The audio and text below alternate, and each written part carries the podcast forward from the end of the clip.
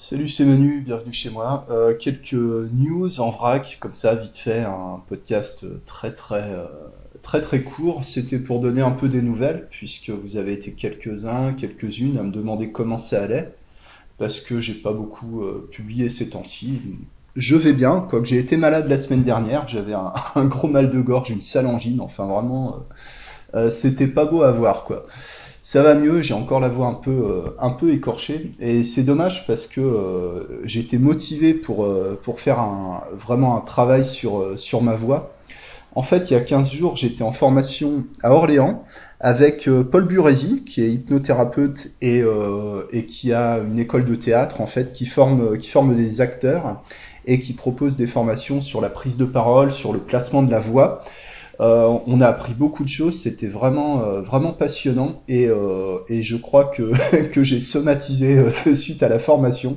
Ça a débloqué pas mal de choses. Euh, voilà, j'ai réappris à respirer encore une fois et à et à donner de, de l'ampleur à ma voix. Voilà, je sais pas si ça s'entend, mais je suis encore un peu un peu esquinté suite euh, suite à mon angine. Euh, voilà, ben, j'ai prévu avec Paul euh, qu'on enregistre une interview pour qu'il nous parle de, de la voix. Voilà, qu'est-ce qu'on peut faire avec la voix, pourquoi c'est important, qu'est-ce qu'il propose à ce niveau-là. Euh, moi, j'ai constaté pendant cette formation vraiment qu'il y a eu des progrès rapides, euh, dans dans tout le dans tout le groupe, quoi. On était quelques-uns, on pensait qu'on savait parler, on pensait qu'on savait prendre la parole en public. Moi, j'ai vraiment euh, appris à, canaliser mon énergie, à ne pas bouger euh, dans tous les sens et à vraiment, euh, à vraiment concentrer mon énergie sur la voix, sur l'amplitude, sur, euh, sur le, le lâcher, quoi.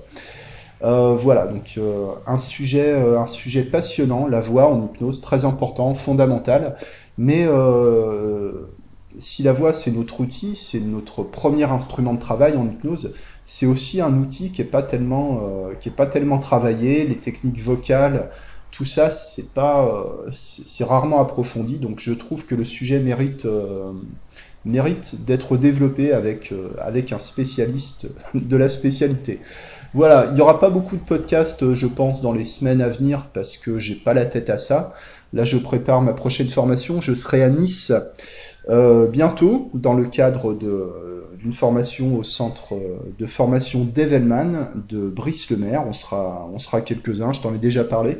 Moi, je présenterai du non-verbal. Voilà, hypnose non-verbale, induction non-verbale pour euh, voilà pour reprendre un peu les, les fondamentaux parce que autant le travail de la voix est très important mais le travail du corps le travail du silence le langage corporel c'est aussi quelque chose qui mérite d'être travaillé en profondeur pour autant il y aura quand même euh, il y aura quand même des publications là j'ai commencé tu l'as peut-être vu passer dans le podcast une, nouvelle lecture de de livres audio Albert de Rochat-Desglin, Les états superficiels de l'hypnose. J'avais déjà enregistré les états profonds de l'hypnose du même auteur et euh, dans la continuité de, de ces lectures, j'ai choisi ce titre-là. Il y en a d'autres que j'ai sous le coude que certainement je, lirai, donc il y a des chances pour que le podcast ça, soit centré, à mon avis, dans le, trimestre à venir, ce sera centré sur les livres audio. Voilà, moi ça me permet de travailler ma voix, ça me permet d'apprendre des choses et ça me permet de, faire revivre des auteurs qui ont été peut-être un peu oubliés, même si certaines théories sont plus d'actualité aujourd'hui. Hein. Quand tu, tu vois le livre Les états superficiels de l'hypnose, ça parle de polarité, ça parle de magnétisme. C'est pas forcément des choses qu'on va pouvoir exploiter au quotidien dans nos sessions d'hypnose, d'hypnothérapie, mais c'est important, je pense, de, de connaître l'historique de notre discipline, savoir d'où on vient, savoir où on va, euh, ce qui a évolué, etc., ce qui n'a pas évolué, ce qui, euh, ce qui reste constant dans le temps. À mon avis, c'est ça qui est, euh, important. À part ça, euh, j'ai démarré aussi une nouvelle euh, série de lectures euh, de livres audio.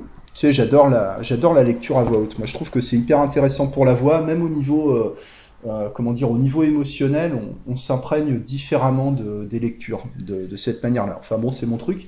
Donc là, en ce moment, sur, euh, sur un autre podcast que tu peux trouver aussi sur SoundCloud, euh, Manu Winter Hypnose, ça s'appelle hein, simplement. Sinon, tu peux passer par ma page Facebook Manu Winter Hypnose 71 et tu auras les liens qui emmènent vers la, vers la playlist. C'est tout nouveau, hein, ça, vient de, ça vient de commencer. Il s'agit des lettres à Lucilius de Sénèque, donc tu vois, ça date, euh, ça date un peu. Bien sûr, moi je ne peux lire que des livres euh, d'auteurs morts parce que c'est libre de droit. Voilà, c'est une question de respect des droits d'auteur. Euh, je peux pas lire de livres récents à voix haute parce qu'il y a des lois, il y a des réglementations et voilà. Et les lettres à Lucilius, en fait, ce sont, euh, ce sont des lettres que Sénèque écrivait à un ami où il parle, euh, alors les trois premières que j'ai enregistrées, euh, qu'est-ce qui est nécessaire dans la vie, comment choisir ses amis, et puis la première, que faire de son temps. Voilà, et ce sont, sont un peu des, des leçons de vie, c'est le, comment, le, le, courant des stoïciens, comme on l'appelle, comme on l'appelle aujourd'hui, des auteurs comme Épictète, Marc Aurèle, que je lirai certainement aussi par la suite. Euh, voilà. En gros, tu as compris, j'ai un peu la flemme de créer du contenu, donc je reprends du contenu existant, je prête ma voix à ces auteurs, euh, et je pense que ça apporte des idées intéressantes. Euh, ça permet de comprendre aussi que beaucoup de principes qu'on développe, qu'on partage dans le monde du développement personnel en général, tous ces principes-là ne sont pas nouveaux, ça ne date pas d'hier tout avait déjà été pensé euh, plusieurs siècles avant, euh, avant Jésus-Christ. C'est intéressant de, comprendre que l'humain n'évolue pas tellement dans le, temps finalement. Même si les échelles sont différentes, euh, quand tu vois tout ce qui se passe en ce moment, tout, toutes les informations qui nous sont assénées en permanence sur la guerre, sur les épidémies, sur le fanatisme, ces choses-là ont toujours existé, elles existeront certainement toujours. Euh, voilà, c'était pas mieux avant, ce sera, sera pas mieux demain. Euh, mais je trouve ça intéressant de, de, ça permet de contextualiser certaines choses qui nous affectent peut-être euh, outre mesure. Voilà. C'est tout ce que j'avais à dire pour aujourd'hui. Prochain podcast, je vais m'y mettre tout de suite après. Je vais continuer la lecture du, premier chapitre du livre de Monsieur Rochat Desglin, Les états superficiels de l'hypnose. Voilà, j'espère que que ces lectures vont t'intéresser, t'inspirer, t'apporter quelque chose d'intéressant ou te euh, ou t'aider à réfléchir sur, euh, sur ta pratique. Merci de ton attention, à très bientôt, ciao